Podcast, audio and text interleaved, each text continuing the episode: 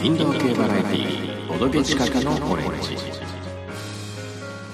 この番組はちょっと偏った知識を持つボードゲームショップの店員が好きなことについて語ったり語らなかったりするややマニアックな番組ですはい。今日はですね、皆さんツイッターを見ている方は、ここ最近、ハッシュタグで、ボドゲ三種の神器というのを見かけた人はいますかねっていうところから始まりますと。まあなんかね、ツイッターで、ボドゲ三種の神器ってハッシュタグで、俺だったらこの3つかなとか、まあとにかくボードゲーを3つタイトル上げて、なんかこう、おすすめしたり紹介したりしてるんですけど、これが実はまあ元ネタというかハッシュタグの元になったのが、ボードゲームポッドキャストでもある、ホラボドさんできっかけなんですよね。聞きました、はお二人とも。聞きました第何回ですかね !179 や。いや、もううちの何倍だよっていうね。え、更新頻度が。まあそういうのはさておきよ。はい。はい。今回その、えー、ボドゲ三種の神器というのを、まあ我々でもね、まあアンサー会ったわけじゃないんですけど、まあ我々なりのボドゲ三種の神器というのを紹介してはどうかなという回でございます。はい。定期的に話題になるシリーズはい第3弾です。あの、前もって言ってきますけど、ちゃんとあの、ホラボドのもみさんに許可を取りました。でもそれでちょっと思ったのが、あの、おそらく、ハッシュタグ上では若干ハッシュタグが一人歩きしていて、あの、どういう意味での三種の神器かっていうのが若干、ちょっとみんなあやふやになってるよね。そうですねだ。から、ボードゲームの三種の神器といえば、あの、ダイストレート、ダイスタワーと、あと、消せるペンじゃねみたいな。これ三種の神器だよねみたいな会話も出てますけど。なのでえ、あの、我々はあくまで、あの、ホラボドさん内で言われていた、あーテーマ、条件にのっとってちょっと選んでみましたと。はい。はい。えで、ーそこちょっと、その定義とは？はい。おさらいしますと、えーボドゲ三種の神器の、えーホラボド内での定義ですね。はい。一つが、はいえールールがシンプルで初心者でも入りやすい。二つ目が、経験の差による影響が少ない。三つ目が、見た目がキャッチーである。四つ目が、持ち運びしやすい。五つ目が、また遊びたいというプレイバリュー。という椅子になっております。はい。まあ、総じて、ボドゲ界で展開しやすいものって感じですね。だから、今、えっ、と、ボードゲームを3つ紹介しようかななんてことを3人で話してるわけですけれども。そうです。だから我々3人が、もしもボードゲーム会を開くにあたって、この3つのボードゲームは外せないねっていう3つを紹介するっていうことでよろしいですかね？そうですね。まあ、ボドゲ界ってどういうものかっつう定義は、まあ、それぞれで決めてもらっていいです。あの、自分で開くんだったらこうだでもいいし、あの、なんかのボドゲ会、初心者が多いボドゲ会があったとして、そこに参戦するとしたらこれ持ってっかなとか。おそうじゃないと、あの、人数規模とかがやっぱ出ちゃうじゃないですか。そうですね。うん。まあ、もしくは、あの、知り合いとかでボードゲーム興味あるよっていう子とかが何人かいて、じゃあ今度集まって、ボードゲーやってみるっていう時に持ってくものでもいいし、なるほど。それはお任せということで。なので、若干、ツイッターのハッシュタグ上とは違うかもしれないですね。あの、あの、マシンエイシオ先生がですね、確か三種の神器で、トランプザゲーム上げてましたからね。あの、集中戦込みでね。集中戦込みでね。はい。っていうのもあったんで、なので、まあちょっとカバンに持っていけるものですよね。はい。というわけで、それぞれが3つずつ選んだので、まあおよそ9タイトル紹介されるとは思うんです。あ、大事なこと言ってない。何？え、この中はなんか、俺たちのなんか個人的な意見によって。この中はってなんであ、そうそうそう。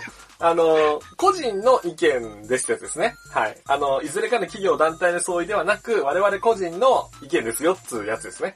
はいちゃんと言っとかないとダメだよ。いや、言う前に。後で言うのダ、メあの、よくお気づきで。はい。じゃあ気を取り直しまして、はい。じゃあ、まずはルーシーさんからですかね。毎回いつもルーシーさんからな気がするけど。そうかな。まあ別に何も困らないんでいいんですけれども。じゃあ、お願いします。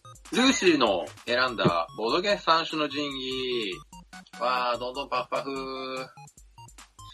えー、というわけで、えーとルーシーが、はい、考えるボドゲ三種の神器一つ目は、大怪獣言葉戻す。これは前にもちょろっと紹介したことがあるゲームですね。そうですね。あのーまあ、基本的に、タイルに、あーとかいいとかうーとかって、まるで同じ話を前にした気がするんだけ 俺、デジャブ感が半端ないよ、これ。手前にも紹介したし。ど。まあ、いわゆるワードパズル的なね、えー、まあ、側面を持ったあゲームとなっております。で、えー、まあ、一番目にこれを、まあ、挙げた理由としてはですね、まあ、このゲーム、その、ボドゲ三種の神器の今回の要素である、ルールがシンプルで初心者でも入りやすい。で、さらに、経験の差による影響が、まあ、少ないであろうと。毎回毎回その人によって作る言葉が違うからね。うん。で、持ち運びも、まあ、そんなに苦労しないですね。まあ箱自体は大きいけどちょっと薄いよね。うん。そうだね。箱自体は大きくても、あの、内容物はそんなに大きくないし、一番大きなものが、あうんの、ついたてなんだよね。ああ、そうだね。そう、あの、ついたてがなければ、本当にただの文字のタイルと、あとは、えー、その自分が何を書いたかを書き起こしておくメモ。とか、ペンとかだね。うん。ぐらいだから、実際、あの、本当に必要なものってちっちゃいんだよね。あと、このゲームですね。コミュニケーションゲーム的な側面があるので、相手の人となりを知ることができるゲームが一個あると、まあ、面白いんじゃないのかなっていうふうに今、あー考えて一つ選出させていただきましたと。まあね、本当に3文字組み合わせて言葉作るだけなんだけど、その言葉をチョイスすんのとか、あとは、あの、言葉はできたんだけど、実はそっちの言葉ではなかったみたいなね。実際の正解は。そうね。偶然うん、偶然別の正解が見つかるみたいなのも、まあ面白かったりするゲームなんで、まあ遊びやすいよねということで選ばれたと。はい。はい。じゃあ2番目。2番目のゲームなんですけれども、え続きまして、えっ、と、クイズいい線行きましょう。まあこれも、割と定番ですね。このクイズいい線行きましょうは、まあどういうゲームかっていうと、まあこのゲームは、まあクイズゲームなんですけれども、うん。どんなクイズが出るんでしょえー、内容としては答えがないクイズが出ます。お答えがー。ないっていうのがどういうことかと言いますと、人によってその定義が異なるようなものであるとか、あとは、感じ方が人それぞれ違うようなクイズですね。まあ、例えばですけど、文庫本、うん周辺作品は何ページ以上かみたいほう。その時のいる人によって答えが変わるゲームですね。まあそうっすな。な。えー、まあそうですね。人によっては、薄い本でも中編っていうか長編になるなとか、逆にあのー京極夏彦とか読んでる人は、この程度だったらまだまだ短編だろうぐらいの気持ち。それはないか。それはないな。そうだね。ぐったぐらやん。まあまあ、まあそうなんですけど、まあそういう人にそれぞれによって、まあ俺は700かなとか、俺は1000超えるかなみたいな、1300とかかなみたいな、あ答えがいろいろと、まあ、幅があるようなあクイズがまあ出題されて、まあただじゃあ正解はどうなるかっていう風になった時に、このクイズいい線行きましょうっていうゲームの面白いところで、全員のあの回答の平均値、これがそのクイズの一応答えというか、その平均値に一番近い人が、えー勝利点を手に入れると。ということは基本的には答えは全部数字だっけ？まあ、そのはずですね。まあ、パーセンテージだったり、具体的な数字だったりいろいろするけど、基本的には数値ですね。ただ、あの、このゲームって、その、なんで選んだかなんですけれども、うんこのゲームってちょっと、まあ、捉え方が人それぞれあると思うんですけど、はい。勝とうと思ったら、アベレージを狙うべきなんだよね。一番平均値がどれくらいなのか。っていうところを狙うゲームだと思うんですけれども、ただ、遊び方としてはやっぱり、それぞれが自分なりの思ったところをバンって出したときに、え、俺は全然そこまではいかないけどなとか、あ、結構少ないんだね、君、みたいないう、その、お互いの考え方みたいなやつが、如実に出てくるっていうところが面白さの一つだと思うんですよ。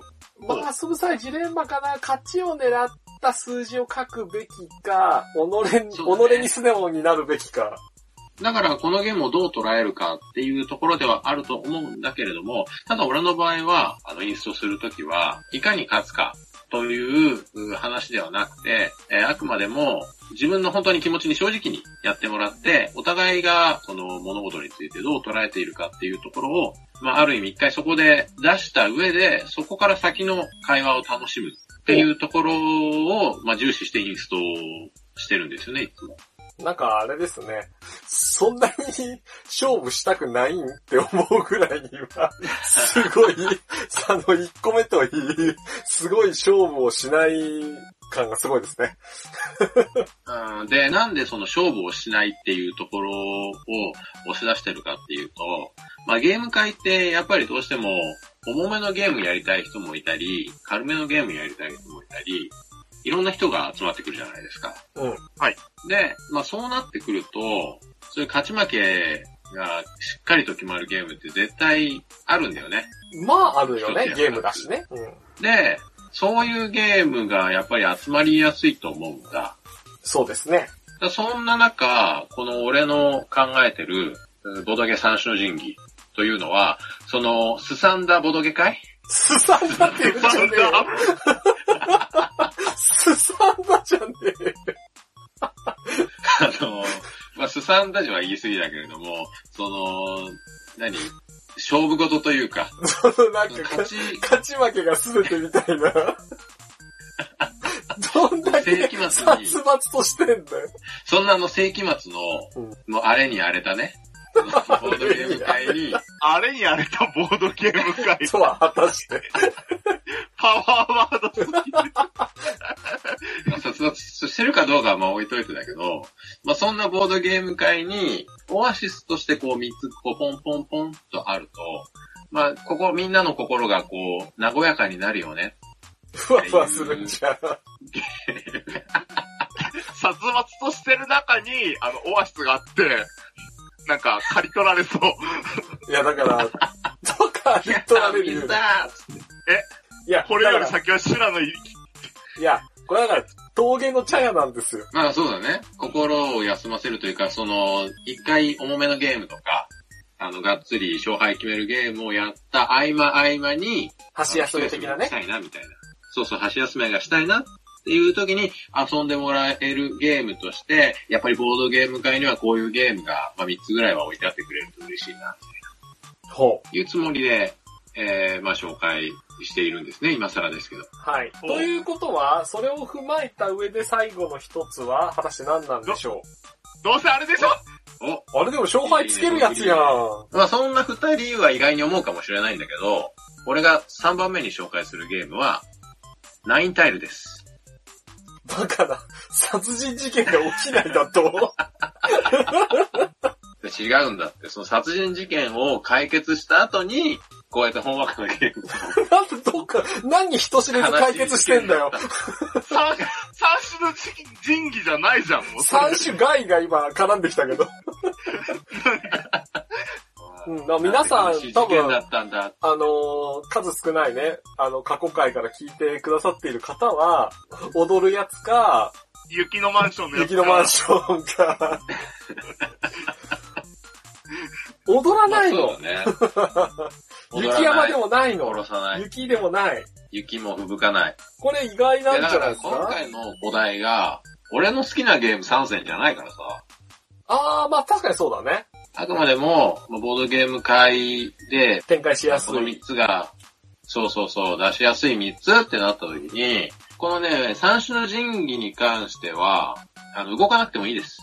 どういうこ必ず持とっていくけど、あの、遊ぶ人がいなくても、まあ、オアシスとして存在するだけだから。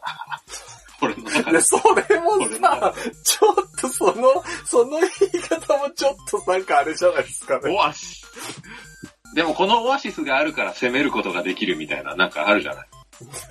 あの、もうなんか、俺なんか理解を超えてきたよ、今日。ちょっと強めのお酒が欲しくなってくるぞ。俺にも帰れる場所があるんだって思うと、意外と戦えるみたいな。安心感をくれるってことね。あの、そう、あの、ポケットに忍ばせておくと、俺の心が穏やかなんだこれ。これ何？待って待って、とりあえず、とりあえずナインタイルってどんなゲームか説明しようか。はい。これさ、なんか前さ、テレビで紹介されたんでしょ、あ、そうなの？うんそう。なの？あの、ナインタイルってえ、ちょっと前に新版が出まして、ほうほうはい。その新版が出たタイミングぐらいで、テレビで紹介されたみたいですよ。へほう。ー。8月末ぐらいに、なんかね、お今夜は謎トレっていう番組の中で、えー紹介されたらしいです、このナインタイル。で、まあちょっと話題になったみたいですねっていう、まあタイトルですそうなんね。ですか。うん。だから結構お店の方にも、ナインタイルゲームありますか？みたいな、あんまりボードゲーム知らない感じの問い合わせは来ます。まあそんなぐらい、まあちょっと一般層にも若干知られたのではないかというナインタイルですね。これちなみに、これって早い者勝ちでしたっけ？これ早い者勝ちですね。まあ手元に9枚のタイルを並べておいて、えっ、と、さらにそれをこういう絵柄の組み合わせにしてくださいっていう、そのお題カードがあって、そのお題カードをまあ何人かでやった時に、その中心にボンと置きます。で、そのお題を一番早くう組み合わせられた人が、真ん中のカードを取って、まあカードを取ったら、取った人が1点と。で、これが、あの、三種の神器に選ばれたポイントとしてはどういうところが選ばれた理由なんでしょうか？えーこのゲームも昔私紹介しておりまして、その前に紹介した時もエピソードとして話したんですけど、3歳の子供でも遊べるゲームなんですよね。まあ、ルールは組み替えるだけだし、一応箱にはね、6歳以上って書いてあるんだけど、まあ確か箱の裏もなんかすぐにルール覚えられるよみたいなの書いてあるし、まあできないことはないなと。まだちっちゃな子供から大人までまず遊べますと。うん。で、さらにもう一点、あの、やろうと思えば、すぐるじゃないんだけど、あの、お題に合わせて、ひたすら自分でこう、タイルをめくってね、まあタイムアタック的なねパズルゲームとして。そうそうそうそうそう、パズルゲームとしても楽しめますよ、とほう。いう部分がありまして。非公式ではあるが、あのーえーソロゲームにも対応しているのではないかと。もう理解を超えたよ、俺は。いや、いつもすぐるが言ってるやつでしょ、これだって。いや、けど、だから、これと、三種の神器の関係性がだな。まあだから、あの、変な話ですね。ボードゲーム会にちょっと遅れてやってきた人。はい。ごめん、あの、このゲーム終わるまで5分ぐらい待ってね。って、よくなるじゃないですか。あー、今、最終ラウンドだから、ちょっと待ってて、みたいなやつね。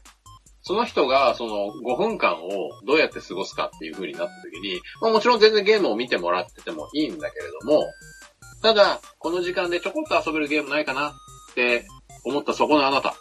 でもソロゲーを持ってくのって、なんだかもったいないですよね。そんなあなたに、このナインタイルっていう感じでおすすめしようかなと思ってるんだけど、どうだろうか。そこで俺らに投げるんかい。ゲーム会でシェフィーとか広げちゃいかんのか？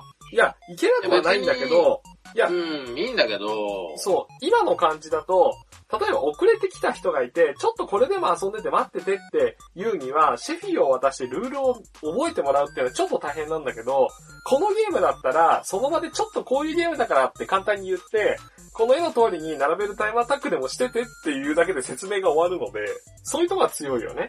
おー。いいさすが。さすがもうガブラだから理解が早いよ。選んだのは、私じゃないんだよ。これを選んだのは。だからみんなでも遊べるゲームなんだけど、でも、まあ一人で時間潰しでもちょこっと遊べるゲームって、まあ、意外と少ないんじゃないかなと思ってて。まあそうですね。うん。ただそういう遊び方ができるゲームが一つぐらいあってもいいかなっていうのが、まあ理由としては2番目だよね。まあ、このゲームはとにかくルールの説明に時間がかからないというのは非常に強いと思います。あの、結構このゲームって、そのお店の方に海外のお客さんとか買いに来るんですね、買い物で。普通に。で、海外の方が、に、日本語だけじゃなくて別の言語のルールも入ってるゲームありますかみたいなのとかで、やっぱり見た目がキャッチーなんで、ナインタイルってこれどんなゲームなのって聞かれるんですけど、あの、はいはい僕、もう日本語以外全然ダメなんですよ。ではいなんですけど、ナインタイルって、あのージェスチャーだけで説明ができるんですよ。もっ当に、これ、クエスチョンカード、みたいな。あの裏返す。かカラフル。カラフルマイキングタイルみたいな。シャッフルみたいな。これが国際都市秋葉原で働いてる店員のセリフですよ。でもそんな感じでやるだけで海外の時もうわかるのよ。ああ、はいはいはい、みたいな。オッケーオッケー、みたいな。じゃあまあそんな感じで若干ね、こうぐらつきました気がしなくもないんですが、えールーシーさんが選ぶ3タイトルというのが、言葉戻すと、いい線行きましょうと、9タイルと。はい、ありがとうございます。三つでございました。じゃあ続いて、逆に、やはり勝敗をつけたい派なような気がする、すぐるくんの三種の神器をそうそう聞いてみようかなと。はい。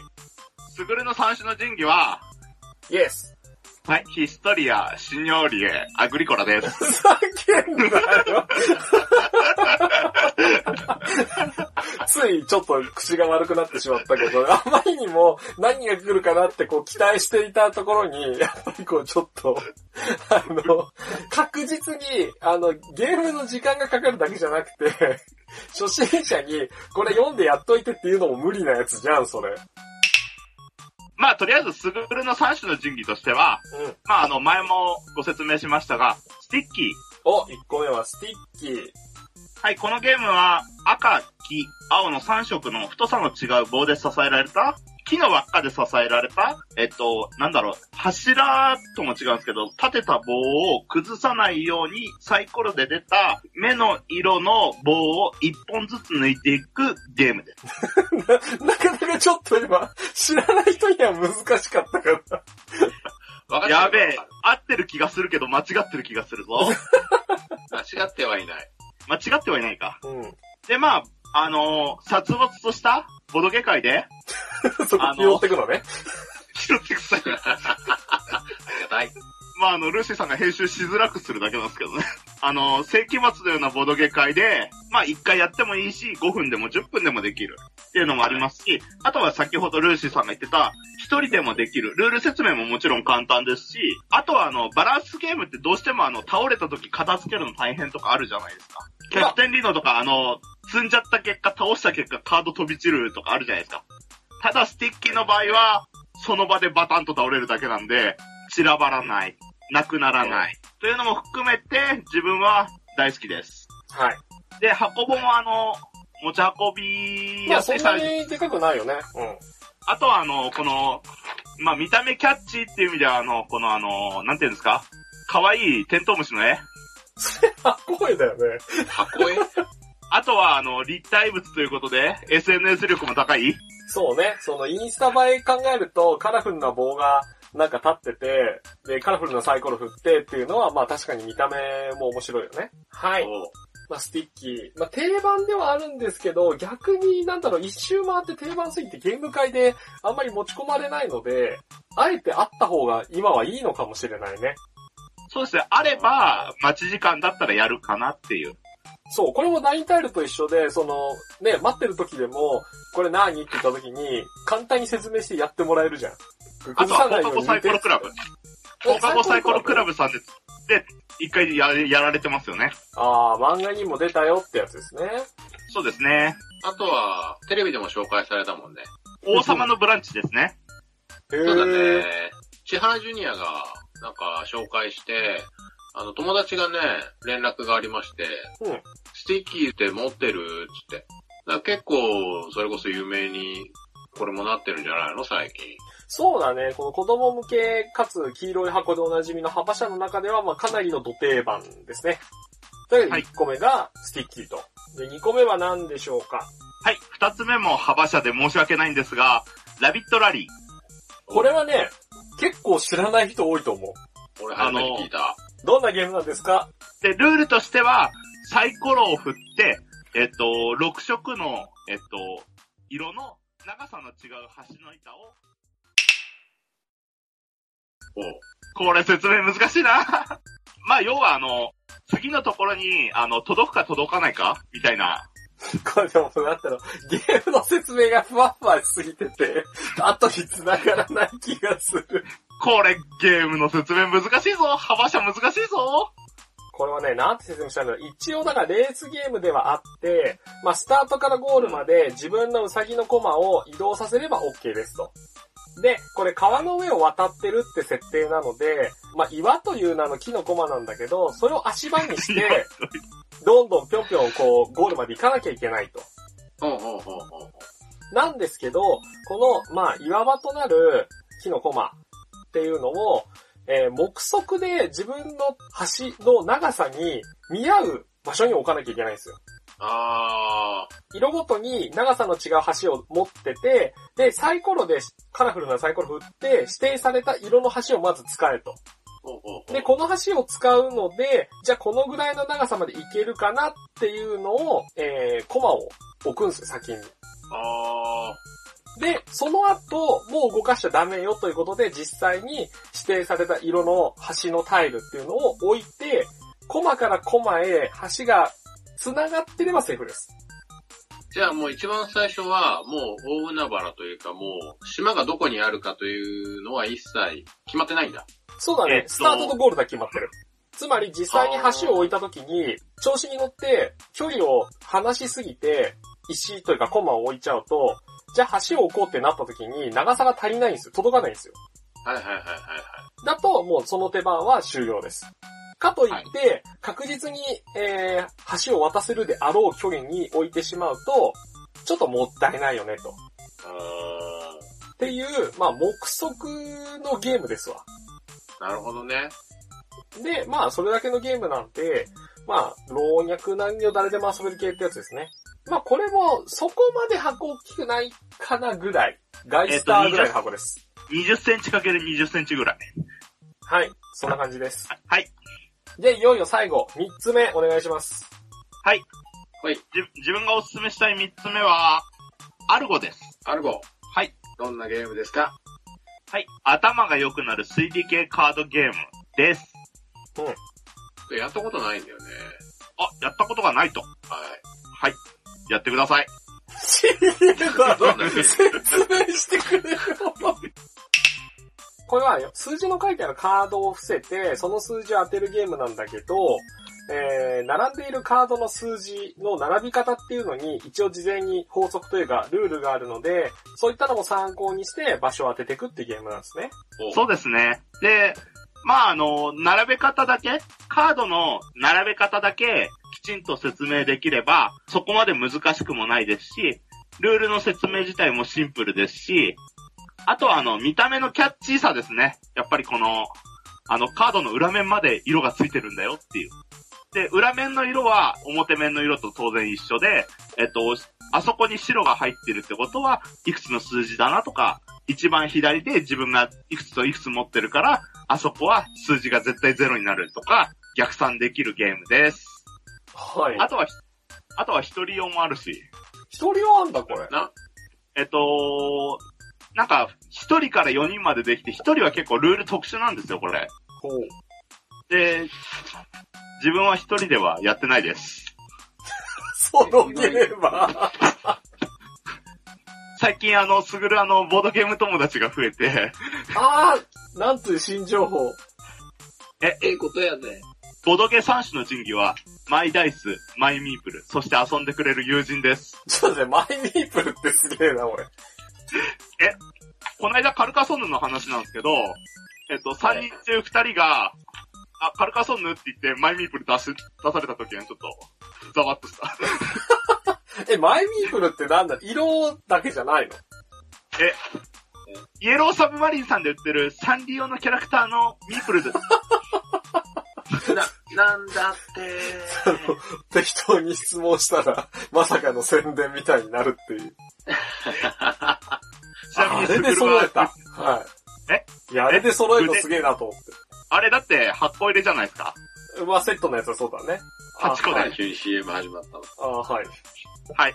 あの、まあ、単品売りで1個アクセサリーに使うのもいいけど、ガチで使うと、あの、ざわっとされる。まあね、普通、じゃあ俺黄色とかやるのに、唐突にサンリオのキャラクターになるわけですから。そんな感じでした。カルカソンヌは。カルカソンヌじゃねえだろ。三種の珍義だって言ってんだろうが。え、だから、マイ、マイミープル、マイダイス、遊んでくれる友達。 my friend。まあ、というわけで、えー、スティッキーと、ラビットラリーと、アルゴですね。はい。大丈夫ですかね、これ。何が ?CM のくだり？いや、CM のくだりじゃなくて全体的にですよ。ルーシーさん起きてる？起きてますけど、どうやって、どうやってあれしようかな。えあの、もう、収録中にすでに、編集のことを考えていらっしゃる。今回はここまで。後編へ続く。